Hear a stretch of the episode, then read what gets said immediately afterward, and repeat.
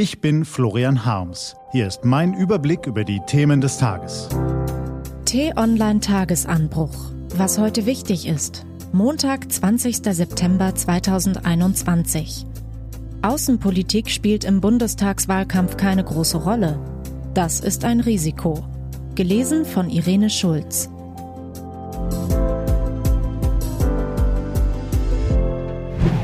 Eine existenzielle Gefahr. Wieder ein Triell, das dritte inzwischen. Wirklich neue Argumente lieferte keiner der dreien.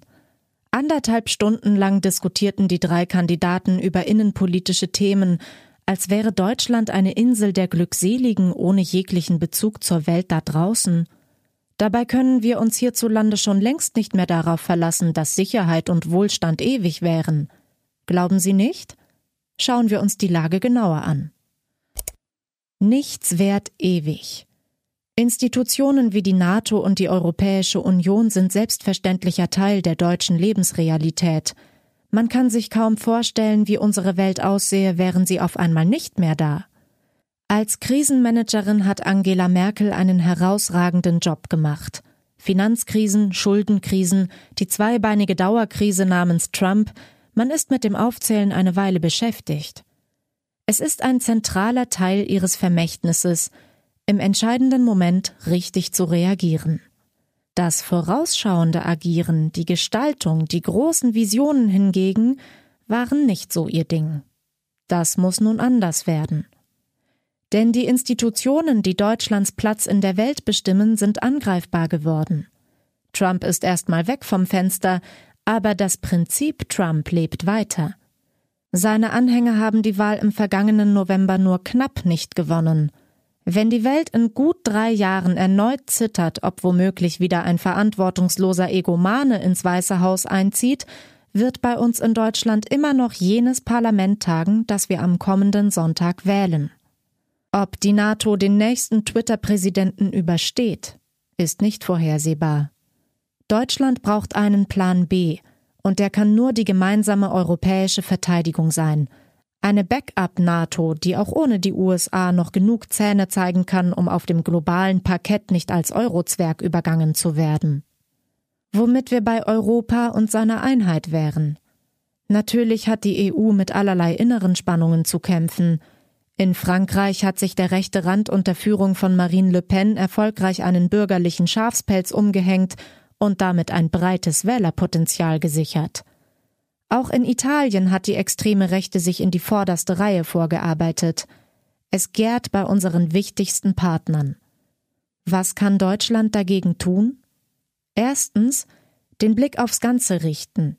Unser Land verfolgt, wie man es nicht anders erwarten würde, seine nationalen Interessen und steht, wenn es ums Geld geht, solidarischen Hilfen für Italien und Co. nicht eben aufgeschlossen gegenüber. Bisher ist Deutschland im entscheidenden Moment über seinen Schatten gesprungen und hat sich bei den Corona-Finanzhilfen nicht über Gebühr geziert. Doch Geld ist nicht genug. Aus dem Brexit kann man lernen, die Rechnungen zu bezahlen und als finanzieller Wohltäter aufzutreten, nützt für sich allein gar nichts. Großbritannien hat von der EU enorm profitiert, doch wahrgenommen hat das auf der Insel leider kaum jemand. Ein Gegenmittel gäbe es, tue Gutes und rede darüber. Die EU, aber auch Deutschland als tragendes Mitglied brauchen eine bessere Öffentlichkeitsarbeit bei den europäischen Nachbarn. Die letzte Lehre aus der Insulaner-Episode? Der Brexit wäre ohne eine breite, langanhaltende Desinformationskampagne undenkbar gewesen. Riesensummen würden den Briten angeblich entzogen und in den bodenlosen Kassen der EU verschwinden. Alles erfunden und erlogen aber es verfing. Der delikate Balanceakt zwischen ungehinderter Rede- und Meinungsfreiheit einerseits und der erfolgreichen Verteidigung gegen Trollkampagnen und Propaganda andererseits gehört zu den kniffligsten Aufgaben der nächsten Bundesregierung. Zur Qualifikation der künftigen Regierenden muss deshalb zwingend auch die digitale Kompetenz gehören. Wer erst den Referenten fragen muss, wie TikTok und Telegram ticken, hat auf den Chefsesseln in Kanzleramt und Ministerien nichts mehr verloren. Schließlich ist die Welt in permanenter Veränderung. Nichts währt ewig. Was heute wichtig ist.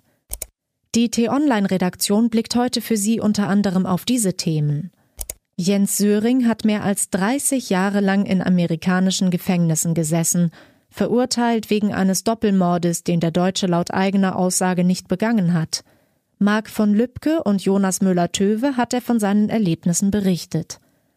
Und sollte es am Ende für CDU und CSU nicht zum Wahlsieg reichen, werden viele sagen, es lag an Armin Laschet. Doch die Probleme der Union begannen schon viel früher, zeigt Michael Freckmann. Diese und andere Nachrichten, Analysen, Interviews und Kolumnen gibt's den ganzen Tag auf t-online.de. Das war der T-Online-Tagesanbruch vom 20. September 2021. Produziert vom Online-Radio- und Podcast-Anbieter Detektor FM. Immer zum Anhören auf t-online.de-tagesanbruch. Ich wünsche Ihnen einen frohen Tag. Ihr Florian Harms.